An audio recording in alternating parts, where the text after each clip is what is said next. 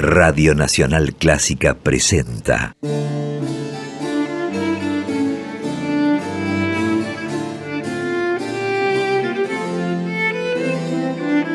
Clásica en La.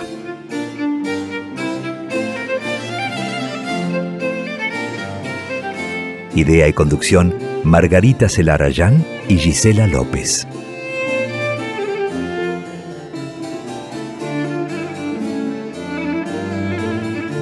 Hola, ¿cómo están? Comenzamos Clásica en La, este espacio que cada jueves dedicamos a las actividades, trayectorias, historias de compositoras y de directoras de todos los tiempos. Seguimos durante el verano de este nuevo año compartiendo programas grabados desde casa. Yo soy Margarita Celarayán y saludo a mi compañera, mi socia, coequiper Gisela López. ¿Cómo está Gise? Marga, buenas tardes para vos, para todos. En este caluroso enero 2021 estamos compartiendo con ustedes, como saben, esta cosecha propia de programas del año 2020, hechos en Clásica en La, aquí en la 96.7, aquellos que salieron al aire y que de forma muy particular, muy personal quisimos eh, elegir y proponérselos a ustedes para seguir compartiendo en enero este espacio, eh, vital por cierto y muy necesario por el momento donde eh, tenemos este foco importantísimo en la perspectiva de género en la música clásica, donde hablamos de trayectorias, donde hablamos de aquellas directoras y aquellas compositoras de hoy y también las del pasado, Margarita. Sí, esa es la idea desde que comenzamos con este programa de marzo de 2020, visibilizar, poner en relieve la tarea, la actividad de compositoras y de directoras, en algunos casos relatando sus historias, en otros casos conversando con algunas de las que hoy están en actividad, compartiendo también actividades como congresos, concursos, simposios, iniciativas que tienen que ver con justamente la visibilización de la actividad de las mujeres en el ámbito de la música clásica. Así que todo eso estuvimos haciendo y vamos a seguir haciendo también en este nuevo año aquí en Clásica en la. Entonces la continuidad está dada en este mes de enero con estos programas que les proponemos a ustedes volver a escuchar donde tendremos estas dos horas de palabras, pero de muchísima música clásica donde las mujeres son las grandes protagonistas. Y comenzamos, como siempre, con alguna historia de una compositora del pasado.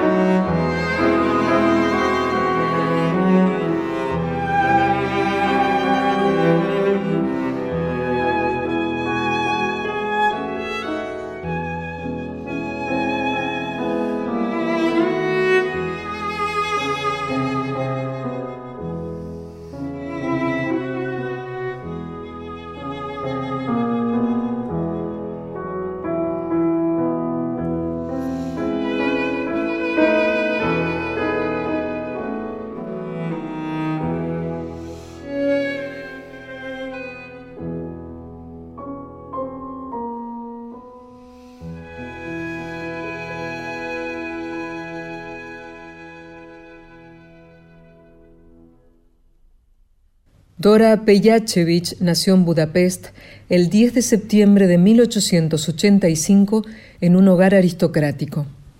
Su padre y su abuelo fueron personajes muy influyentes en el ámbito político, y su madre era una baronesa húngara que había estudiado canto y piano.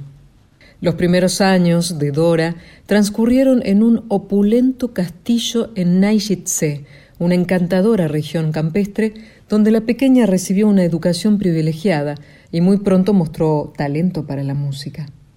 Su madre se ocupó de brindarle las oportunidades para que desarrollara esa capacidad y poco tiempo después, a los 12 años, la joven Dora completaría sus primeras piezas para piano. En 1903, la familia se mudó a Zagreb, donde la muchacha estudió composición con profesores privados y comenzó a desarrollar su actividad como pianista y como creadora. Más tarde, viajó a Múnich y a Dresde para continuar su formación, y en esas ciudades, además de tomar clases de composición y de violín, se vinculó con otros artistas, compartió conciertos de música de cámara con sus compañeros y comenzó a desarrollar su propia voz como compositora.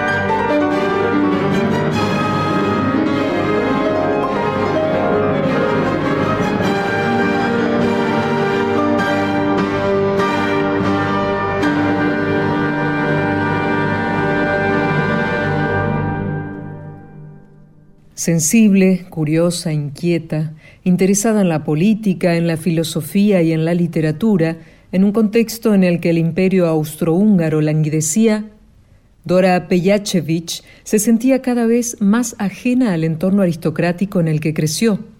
En una carta a una amiga escribió, Simplemente no puedo entender cómo cierta gente puede vivir sin trabajar, especialmente la alta aristocracia.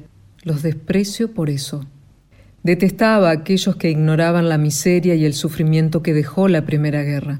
Durante la contienda decidió desempeñarse como enfermera voluntaria en Nayistse, el lugar donde creció, y los horrores que pudo conocer la afectaron enormemente. Curiosamente, ese periodo devastador marcó también una etapa de gran creatividad y desarrollo para Dora como compositora.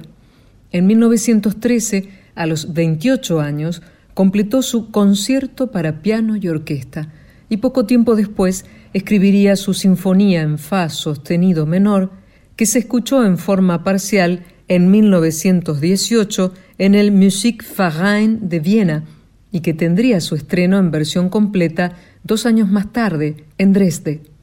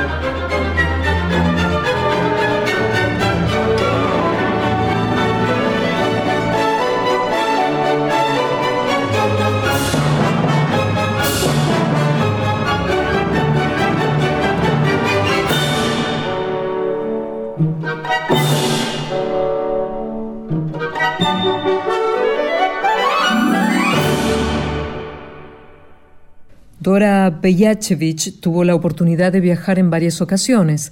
Pasó por Budapest, Múnich, Praga, Viena. Sus obras comenzaron a interpretarse con frecuencia, al tiempo que ella establecía vínculos con intelectuales y artistas destacados de su época.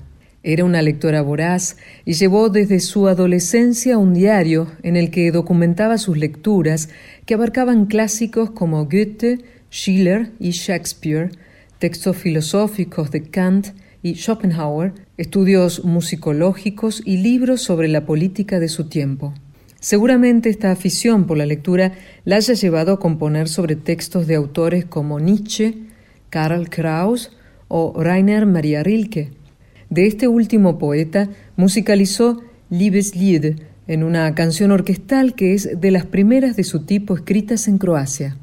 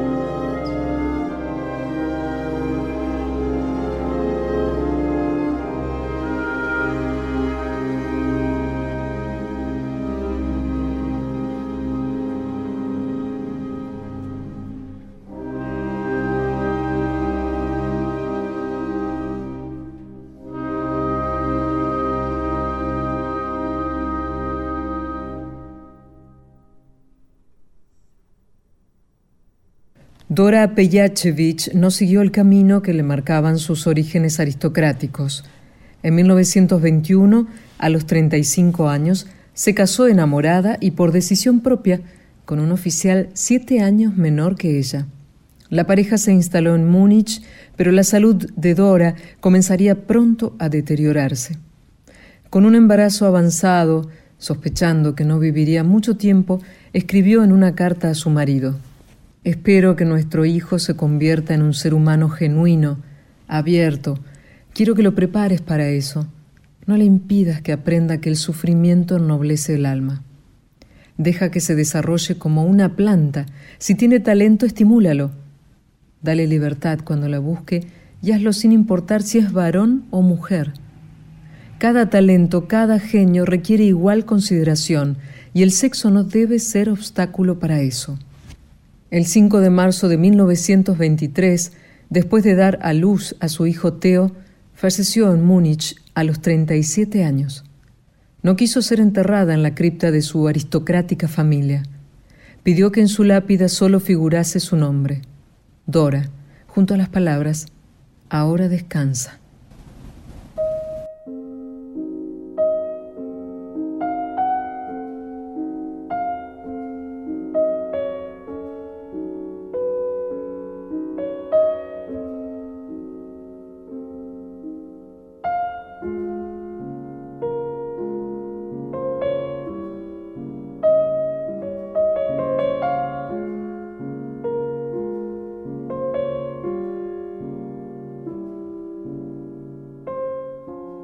En 25 años de actividad como compositora, Dora Peyachevich completó más de 50 obras en las que abarcó los géneros más diversos. Canciones, piezas para piano, música de cámara, obras concertantes y una sinfonía. Sin abandonar nunca la tonalidad, desarrolló un lenguaje romántico tardío en el que incorporó armonías impresionistas y un amplio rango expresivo. Sus creaciones se interpretaron en vida de la compositora, pero como sucedió con tantas otras, esa música quedó sepultada en el olvido tras la muerte de la autora. Recién en las últimas décadas, y gracias al trabajo de musicólogos y musicólogas, se han editado partituras y se han grabado muchas de sus composiciones para que hoy podamos disfrutarlas.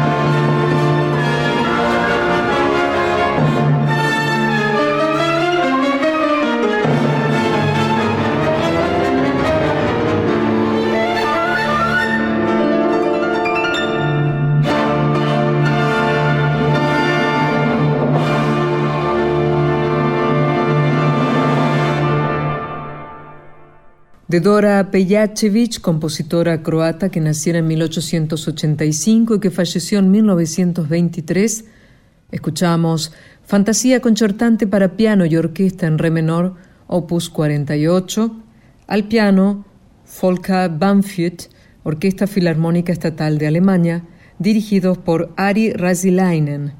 Y antes compartimos, también de Dora Pejacevic, tercer movimiento del trío en Do mayor, opus 29, en violín Andrei Bielov, en cello Christian Poltera, al piano Oliver Triendl. Allegro con fuoco del concierto para piano y orquesta en sol menor, opus 33, al piano Oliver Triendl. Orquesta Estatal de Brandenburgo, dirigidos por Howard Griffiths. Tercer movimiento de la Sinfonía en Fa sostenido menor, opus 41, Orquesta Filarmónica Estatal de Alemania, dirigidos por Ari Razilainen. Y finalmente, Canción de Amor, opus 39, sobre textos de Rainer Maria Rilke, la contralto Ingeborg Danz, Orquesta Estatal de Brandenburgo, dirigidos por Howard Griffiths.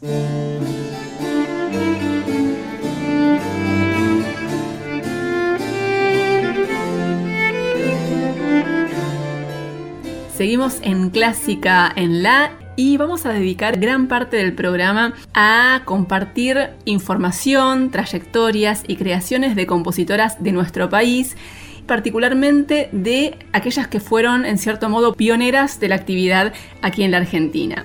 Y para hablar sobre este tema, elegimos volver a conversar con una especialista que es Romina De Silio. Ella es licenciada y profesora en artes, egresada de la Facultad de Filosofía y Letras de la Universidad de Buenos Aires, es docente de la Universidad Nacional de las Artes, investigadora del Instituto Nacional de Musicología Carlos Vega y, como decíamos, una especialista en la temática que nos convoca en nuestro país, la relación de las mujeres y la música y en especial de las compositoras. Ella está realizando el programa de doctorado en Historia y Teoría de las Artes con un proyecto sobre algunas mujeres compositoras en Buenos Aires entre 1930 y 1955.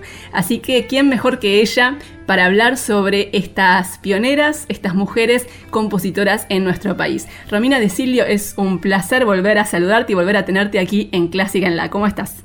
Hola Margarita, buenas tardes. Lo mismo digo realmente, una alegría volver a hablar con vos y compartir el programa con tu audiencia. Eh, así que bueno, muchas gracias por la presentación y por la, y por la expectativa. Espero estar a la altura. Sí, por supuesto que sí. Mira, me gustaría empezar hablando acerca de una categoría que vos elegís en tu trabajo, que es el de primeras compositoras profesionales. ¿Cómo podemos definir esa categoría? ¿Cómo la podemos explicar? Bueno, es una categoría que yo elijo de alguna manera para hacer un recorte. Porque, bueno, como vos eh, bien sabés y, queda bien claro en tu programa, compositoras ha habido siempre en nuestro país y en otros, y desde el medioevo y más allá, donde uno se pone a buscar, encuentra mujeres, ¿no? Allí donde, donde había una posibilidad de, de participar, encuentra uno mujeres. O sea que el corpus podría ser realmente muy amplio, hay límites que tienen que ver con el acceso a las fuentes. Y en mi trabajo la idea de, compositoras profesionales tiene que ver con esto de centrarse en el momento en el cual la experiencia es propiamente una decisión de la mujer, esto de que son mujeres que se autoproclaman compositoras, y que canalizan en la composición, podríamos decir, el deseo de autorrealización, ¿no es cierto? Hay una búsqueda allí, hay un empeño de hacer de la composición una profesión. Esto implica participar del andamiaje institucional, insertarse en la cultura musical de la época. Si bien esto se da, este proceso, yo lo observo entre 1930 y 1950, son mujeres nacidas a fines del 19 y se va consolidando durante toda la primera mitad del siglo XX. Ahora, me parece interesante para, pensar esta, esta categoría de primeras compositoras profesionales, si vos me permitís, Margui, ampliarles un poquito la situación del siglo XIX, porque en el siglo XIX hay una especie de modelo de mujer música que tiene como rasgos comunes esto de pertenecer a familias patricias o, de la burguesía acomodada, de ser parte de, de una élite social, cultural y política, en fin, ese modelo de mujer anfitriona de los salones, ¿no es cierto?, del XIX, y con el acceso a haberse formado con maestros en Europa o con maestros europeos acá en la Argentina, ¿no? Pero esta idea de la música como parte de una sociabilidad y también como esto de, del ser anfitriona, ¿no? Y de ofrecer una música. Y en este contexto también estas mujeres componían pero muy distinto de una idea individual de autorrealización que yo planteo en este concepto de primeras compositoras profesionales, ¿no es cierto? En esta idea de autorrealización adopta distintas configuraciones que se patentizan en distintas sensibilidades, ¿no es cierto?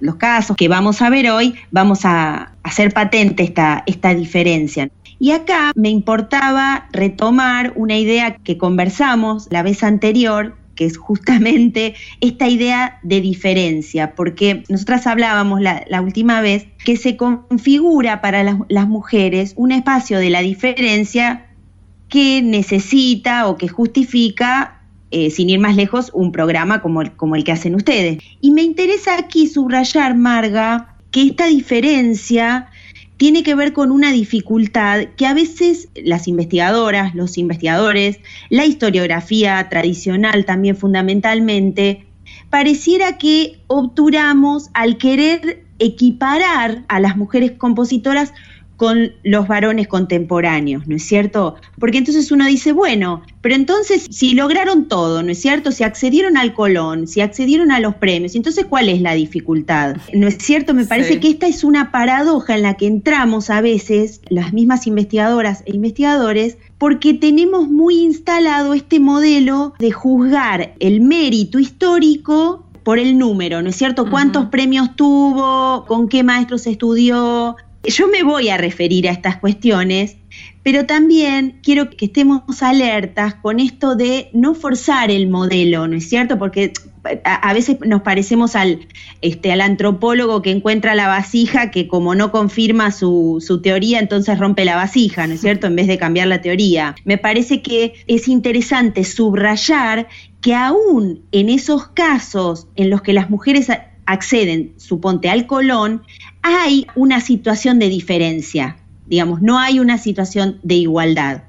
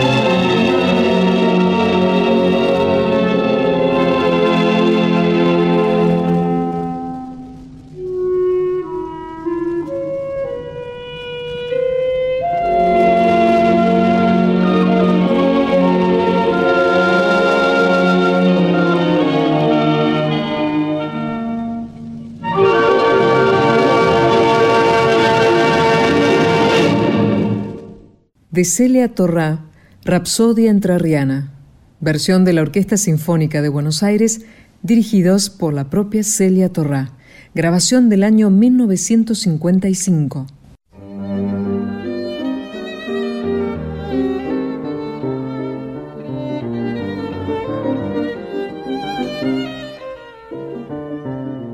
En Clásica en La compartiendo creaciones y también información acerca de compositoras argentinas que fueron pioneras, lo que Romina Decilio, nuestra invitada del día de hoy, llama las primeras compositoras profesionales de nuestro país. Recién escuchábamos una obra de Celia Torrá, la Rapsodia Entrerriana, en un registro en el que ella misma dirigió esta obra. Romina, ¿qué podemos decir acerca de esta obra y de la figura de Celia Torrá y lo que ella representó?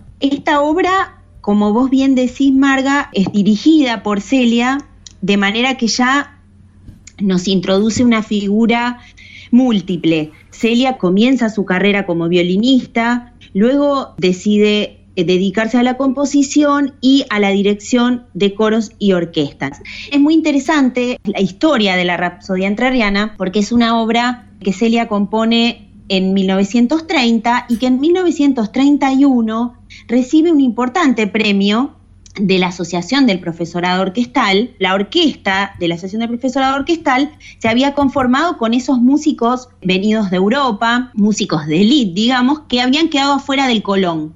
Entonces, digamos que era una orquesta con mucho prestigio. Bueno, la asociación a su vez otorgaba estos premios desde el año 24 y en el año 30 lo gana Celia Torra con la Rapsodia Entrerriana y antes que ella lo habían ganado seis varones que lo habían obtenido ellos mismos dos o tres veces cada uno. Tenemos a Juan José Castro, a Llaneo, a Juan Carlos Paz, en fin, un número de, de compositores muy importantes.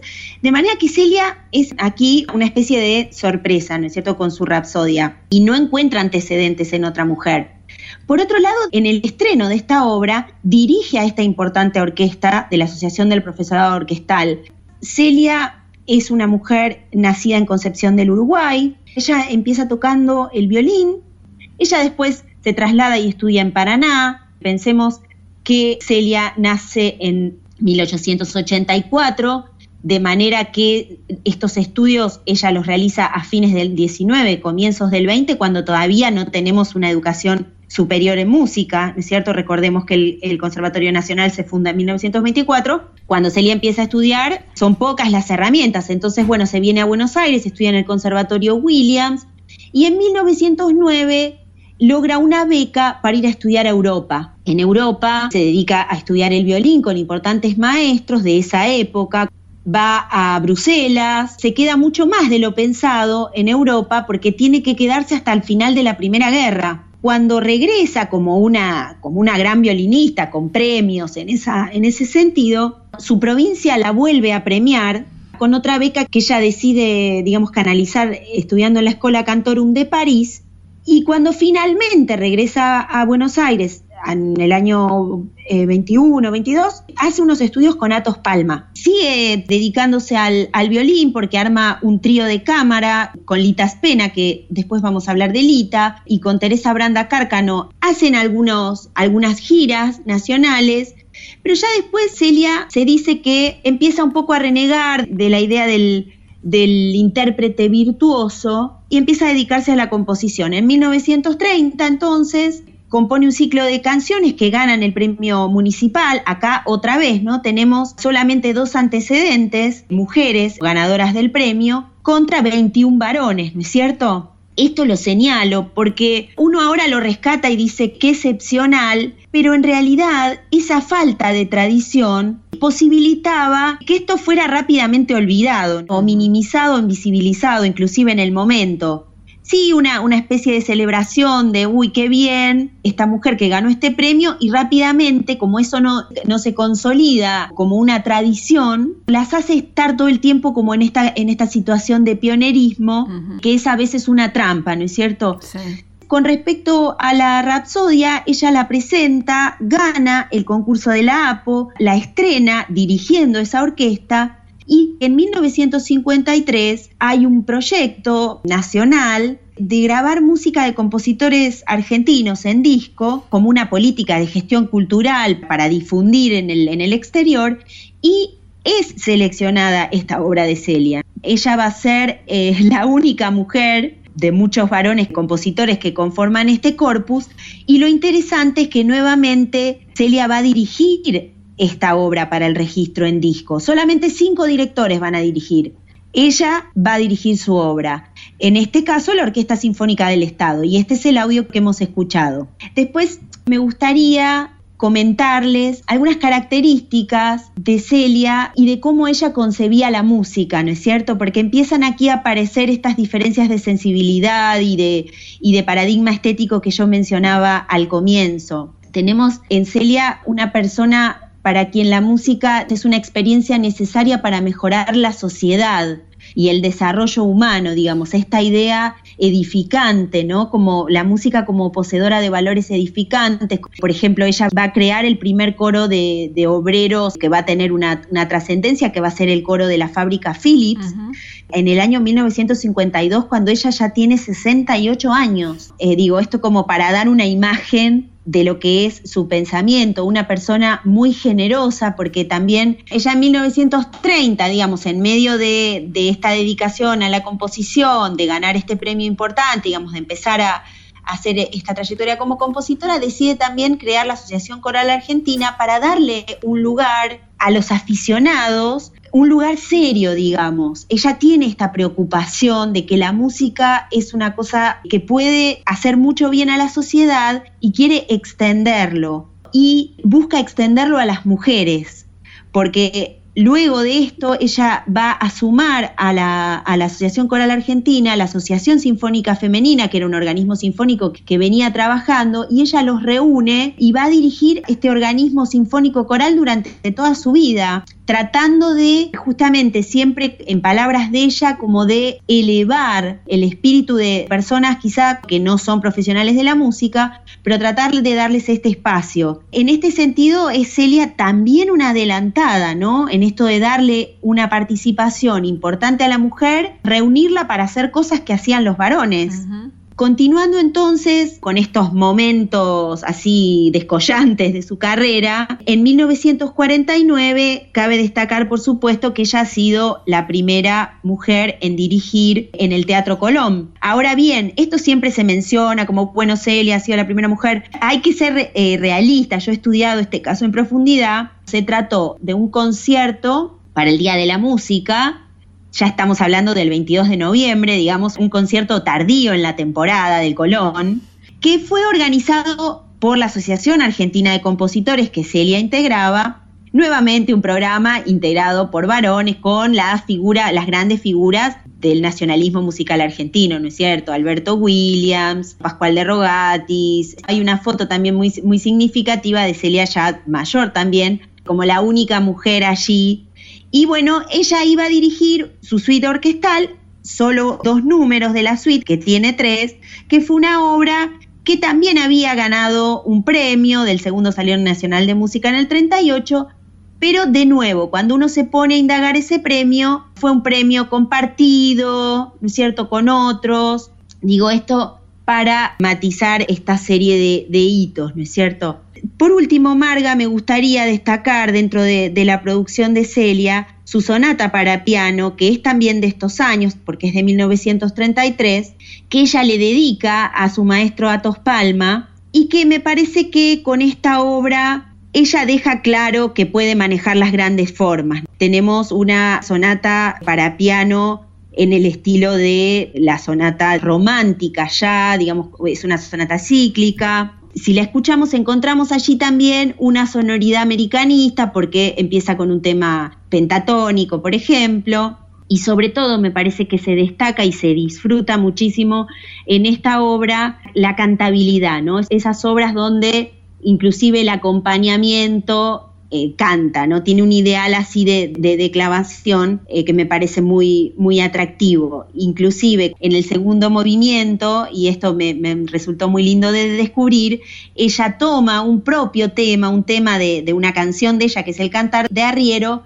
y lo introduce como tema, ¿no? Esto de trabajar inclusive intertextualmente con otra de sus obras.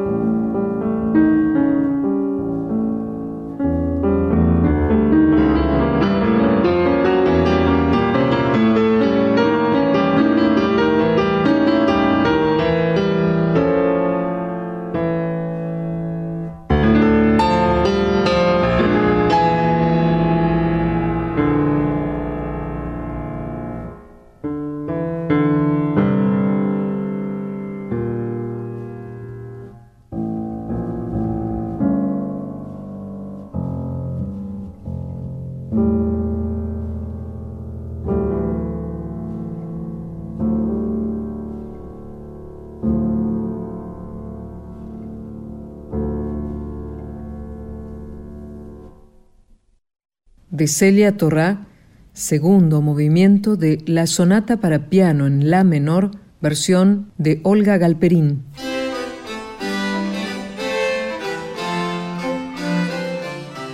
Estamos en Clásica en la hoy compartiendo en gran parte del programa algunas creaciones y también datos, información acerca de compositoras de nuestro país, compositoras argentinas, de la mano de Romina De Silio, que es una especialista en esta temática. Ella es investigadora del Instituto Nacional de Musicología Carlos Vega y trabaja en su proyecto de su tesis de doctorado sobre algunas mujeres compositoras en Buenos Aires entre 1930 y 1955. Hace un rato Romina de Silio nos contaba acerca de Celia Torrá y ahora seguimos con otra compositora que nació unos años después que Celia Torrá en 1896, falleció en 1959.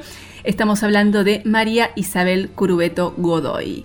¿Qué podemos decir acerca de ella, Romina? Bueno, Marga, la verdad que la trayectoria de, María Isabel Curubeto Godoy es larga y es muy interesante, tiene muchos momentos. Voy a tratar de resumir algunos de ellos. Me parece importante destacar que ella fue una niña prodigio del piano, de manera que desde muy pequeña tuvo grandes logros en el piano, a punto tal que en 1905 va a sucederle algo que determina, digamos, el devenir de su carrera. Ella había sido formada por sus padres, que eran pianistas, su madre especialmente, y en 1905, cuando estaba ya como Puccini visitando la Argentina, estaba hospedado en el hotel del edificio de la prensa y se hace un concierto allí y María Isabel interpreta algunas obras y en ese momento ella logra que ya como Puccini le haga una carta de recomendación a partir de la cual consigue una beca del gobierno nacional para viajar a Europa. Viaja la familia completa a Europa, el padre se desempeña como cónsul y María Isabel se instruye en el piano y la composición en Italia, en Sicilia, y le pasa lo mismo que a Celia con esto de la guerra mundial, ¿no es cierto? Recién puede retornar al país hacia fines de la década del 10, comienzos de la, de la década del 20. Y allí, con este bagaje muy prestigioso que ella tiene por haber tenido esta formación en Europa, asume la cátedra de piano de la otra institución de educación superior en música que va a ser la Escuela Superior de Bellas Artes de la Universidad Nacional de La Plata, que se funda el mismo año que el conservatorio, en 1924, y con el mismo director, porque Carlos López Buchardo también va, a dirigir la Escuela de Bellas Artes en todos los primeros años. Ella allí se desenvuelve en un paradigma, en una sensibilidad diferente a la que yo mencionaba respecto de Celia, porque está la escuela en este momento de su fundación atravesada por una idea espiritualista del arte, digamos, por un arte desentendido de la funcionalidad y de las concesiones sociales, por decirlo de alguna manera, de manera que María Isabel se va a construir como una artista que está como en una esfera separada, ¿no es cierto? Ella no tiene esta conciencia social, esta preocupación por acercar la música a los otros, sino más bien por cultivar su propio deseo y por ser fiel a lo que ella cree y siente como artista. Y esto es muy elocuente a lo largo de su carrera, porque bueno, ella va a ser una, compositora que se desenvuelve en el ámbito del, romanticismo, digamos, como estilo. Y me interesa llegar y destacar un hecho insoslayable en su carrera, que es que ella en 1945 gana el premio municipal de, obras líricas y ballet con su ópera Pablo y Virginia, que se estrena Marga en el Colón en 1946. Es un hecho interesante en muchos niveles, porque es la primera mujer en, ganar este, este premio y en presentar una ópera en el Colón, pero además esto genera un debate en el momento, en esos años, a partir del cual hay, hay de todo tipo de opiniones, ¿no? Como en cualquier debate, a favor, en contra, pero a su vez esto pone en evidencia que hay muchas más compositoras, porque se retoma para favorecer a María Isabel o para, o para criticarla a otras compositoras europeas, por un lado se dice, uy, es la primera mujer en el mundo que compone una ópera, y bueno, salta otra voz y dice, no, no es la primera, está esta, esta otra, o, la de más allá. Entonces, de alguna manera me parece que en ese momento se da un debate que ha sido muy informativo para la cultura del momento. Romy, ¿en qué ámbito se dio ese debate? En la prensa especializada y en la prensa general también, en los diarios como La Prensa, como La Nación, en las revistas femeninas también tiene mucho asidero esto, porque además viene a desmentir una idea muy instalada de que aunque las mujeres se habían ido desarrollando en las letras, en la plástica, la música, el ejercicio de la música culta seguía estando en un espacio únicamente masculino. El hecho de que una mujer gane un concurso con todas las de la ley, porque además el fallo fue por unanimidad, digamos, uno puede acceder a esos documentos, con una ópera que además resultó muy controvertida, y, acá vuelvo a esto de que, de que Marisabel se manejó siempre con lo que ella quería, digamos, la obra se presenta en italiano, y este, este fue un punto muy álgido, porque se esperaba que la obra de la temporada argentina tenía que ser en, el estilo del nacionalismo musical y tenía que ser en, castellano. La ópera no tiene nada de eso, es una ópera escrita muy en el estilo italiano, que es en el cual ella se formó, con tintes wagnerianos, con el uso del leitmotiv para los distintos personajes. El relato de Pablo y Virginia es una novela eh, de Bernardín eh, de Saint-Pierre, una novela apenas previa a la Revolución Francesa. Es el romance entre dos jóvenes que se criaron juntos. Es interesante porque son dos madres solas que se mm, encuentran en una isla con dos bebés que son Pablo y Virginia. Ellas crían a, a, sus hijos y los jóvenes se enamoran y sucede, bueno, el hecho trágico, ¿no? De que una pariente lejana de Virginia se la lleva con el pretexto de hacerla estudiar y demás, de, manera que la separa de Pablo, y cuando Virginia finalmente regresa con su amor y con, y con su familia, naufraga el barco, ahí, ahí en la costa, digamos, con Pablo viéndola, inclusive, un final así muy trágico, muy en línea con el gusto de ella. Ella inclusive cuenta que ella leyó esa novela a los 14 años, tiene toda una cuestión biográfica ligada para cerrar y quedarnos con una idea acerca de María Isabel, en su caso la composición es un espacio de libertad y de verdad para ella, porque cuando, cuando va a ser muy cuestionada por esto, por ejemplo, del, del libreto en italiano, ella dice que la verdad es lo que el compositor siente y la nacionalidad de la obra tiene que ver con la nacionalidad del compositor, como diciendo, bueno, todo lo que yo compongo es de patrimonio argentino.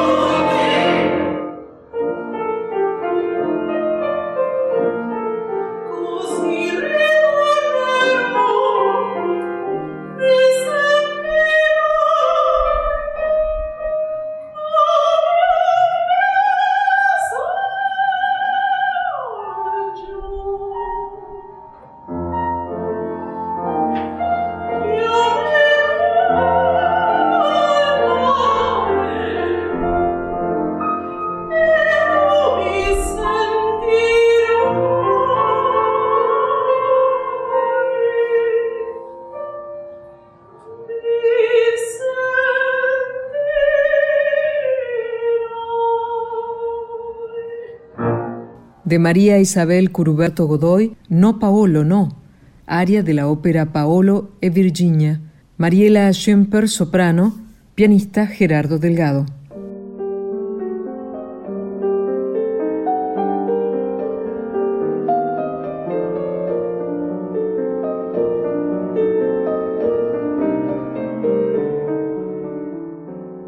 Estamos en Clásica en la compartiendo música y también información acerca de algunas compositoras argentinas de lo que nuestra invitada de hoy, Romina de Silvio, llama las primeras compositoras profesionales aquí en nuestro país entre 1930 y 1955. Romina de Silio es investigadora, trabaja sobre este tema y por eso es nuestra invitada para contarnos mucho más acerca de estas creadoras de las que lamentablemente poco se conoce. Y ahora es momento de hablar de Lita Pena, que vivió entre 1904 y 1989. Romina, ¿qué podemos contar acerca de ella? Lita es una figura ya de una generación posterior, como vos bien indicás, ya nace a comienzos del siglo XX, ella ya no va a tener estos viajes eh, al exterior para formarse, sino que va a egresar del Conservatorio Nacional a mediados de los años 30 más o menos. La particularidad de Lita es que sus padres eran italianos, eran músicos los dos, inclusive su, su, padre y su madre fundan un conservatorio que fue el Conservatorio Clementi, que a la usanza de la época eran estos conservatorios que iban desarrollando filiales en distintos lugares del país, de manera que Lita va a crecer en una escuela de música bajo la, la, tutela de sus padres y también vos sabés Marga que en 1907 cuando viene Vincenzo Scaramuzza el famoso maestro de, de importantes pianistas en la Argentina, eh, también va a recibir clases de él porque él va a dar unas clases en el Conservatorio Clementi. Lo que quisiera destacar de Lita es que ella tiene esta formación musical muy imbricada con su vida. Y así también la llevó adelante, digamos, no fue una compositora como Celia o como Marisa del Curveto Godoy, con ese esfuerzo por llevar adelante su carrera, sino que bueno, Lita ya pudo estudiar en el Conservatorio Nacional, tenía en su casa esta vida musical, ella también se dedicó a la docencia y también fue una gran pianista. Lita va a también dedicarse al repertorio infantil, crea el primer coro de niños, también a principios de los años 30, va a participar de las escuelas que creó Atos Palma, las escuelas de coro y orquesta que existen hasta el día de hoy y allí va a realizar arreglos al alcance de los estudiantes del momento, sin dejar de lado la composición con un sentido netamente estético. Dentro de su producción tenemos canciones, tenemos una producción para piano muy interesante, se destaca su sonata para piano, que es una obra de 1937, que gana también un importante premio en lo que fue el primer Salón Nacional de Música. Es una sonata que podríamos caracterizar como neoclásica. Lamentablemente la sonata no la podemos escuchar todavía, pero se acaba de editar la partitura, de modo que estamos muy esperanzados que podamos tener interpretaciones pronto. Es una, una obra con un desafío importante para el pianista, especialmente su tercer movimiento, porque en 1937, Marga, ese tercer movimiento es una tocata. Es algo para destacar. La tocata en términos neoclásicos, tenemos la tocata de, de, Ravel, pero en el ámbito argentino va a haber, pero inclusive son posteriores. Lita está en una línea de una renovación del lenguaje, de una modernidad musical en los años 30. Vemos cómo conviven sensibilidades y paradigmas estéticos muy diferentes. Fue importante este momento para Lita porque el primer Salón Nacional de Música posibilitó que todas estas obras se interpretaran, de manera que tuvo su interpretación en la época y tuvo sus críticas, esto que forma parte del andamiaje de la profesionalización. En esta misma línea, unos años después, ella compone los cuatro preludios impresionistas y le van a significar estos cuatro preludios impresionistas el ingreso a la Asociación Argentina de Compositores. Vemos también aquí un cambio respecto del paradigma anterior porque las compositoras anteriores, tanto María Isabel como Celia Torrá, ingresaron a la Sociedad Nacional de Música en ese, en ese momento con obras sinfónicas, con obras de gran aliento, como se decía, ¿no es cierto? En cambio, Lita va a ingresar con estos cuatro preludios impresionistas, no con una sonata, no con una obra sinfónica, sino con esta obra muy, muy propia de su sensibilidad y muy acorde también a la época.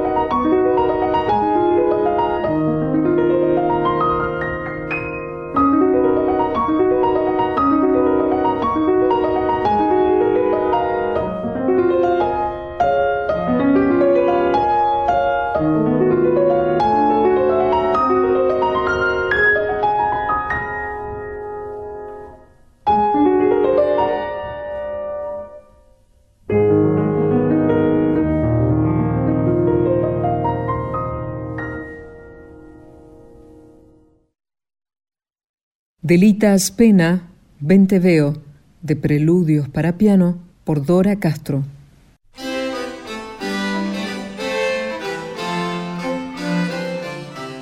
Nos estamos acercando al final de Classic en La del día de hoy. Dedicamos gran parte del programa a las creaciones y también a compartir información acerca de algunas compositoras argentinas, de algunas pioneras, entre lo que Romina de Silio llama las primeras compositoras profesionales de nuestro país.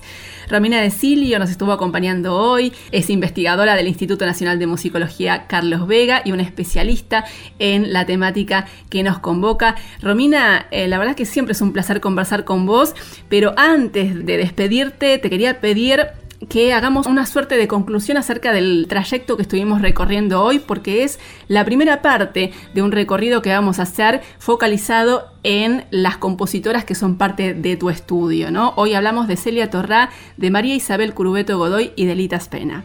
Bueno, cómo no, Marga. Me gustaría cerrar retomando esta idea de la diferencia que yo mencioné y hacer una especie de, de cierre respecto de las dificultades que enfrentaban las compositoras porque digamos que los logros obturan eso, pero me parece que en este caso es importante tenerlo presente para justipreciar esos aportes.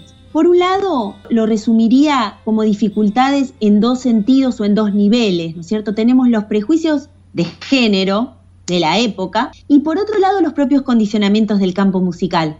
Si dentro de los prejuicios de género, específicamente sobre la composición, lo que nosotros nos vamos a encontrar si nos acercamos a los documentos de la época es una afirmación respecto de que las mujeres, bueno, tienen una relación superficial con la música, un poco como que ha quedado dado ese modelo del del siglo XIX, ¿no es cierto? Como que la mujer tiene un desempeño diletante, así aficionado, y que solamente es proclive a la expresión de, sentimientos, pero incapaz del manejo racional de los elementos técnicos del lenguaje. Esto es una idea muy naturalizada. O sea, siempre que se juzga, se juzga con ese telón de fondo. Y por otro lado, Marga, las dificultades materiales propias del campo musical tienen que ver, por un lado, para mí muy importante la idea de una falta de una tradición femenina, esto de que es un constante pionerismo porque no, no queda la memoria anterior le da un carácter de excepcionalidad a estas mujeres. La trampa que nos hace la excepcionalidad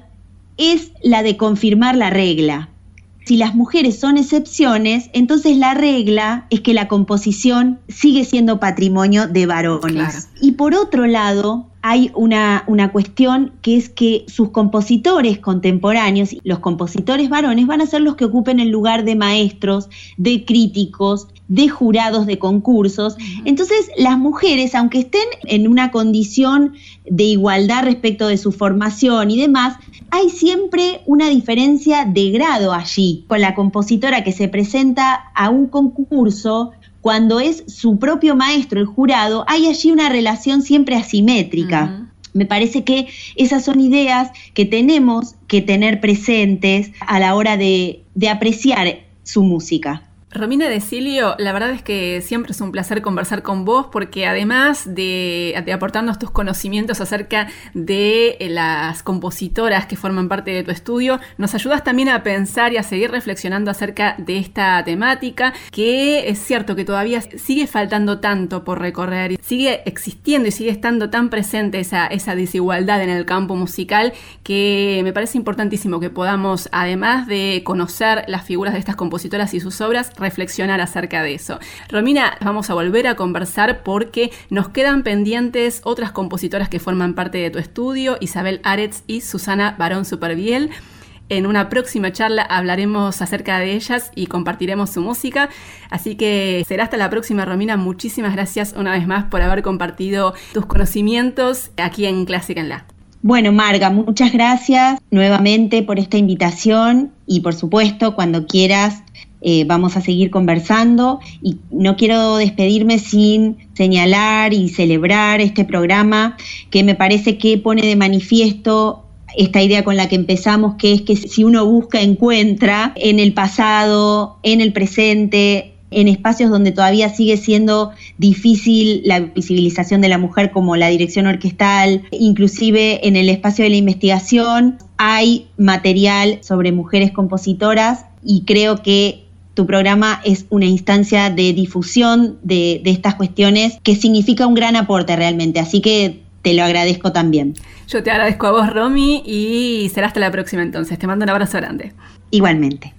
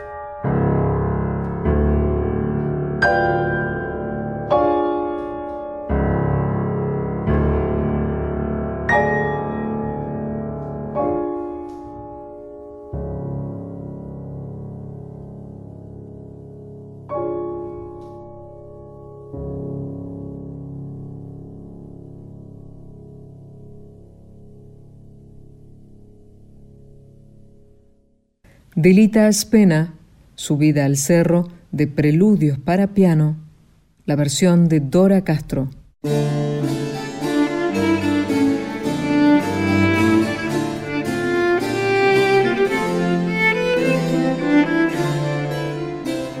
Final de una nueva emisión de Clásica en la en modo verano.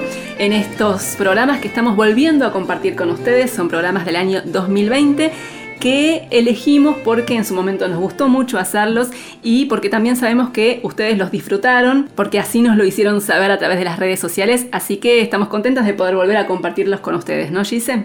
Tal cual, Margarita, y volveremos así en todo este verano para disfrutar cada una de estas emisiones de la cosecha 2020 en este verano 2021.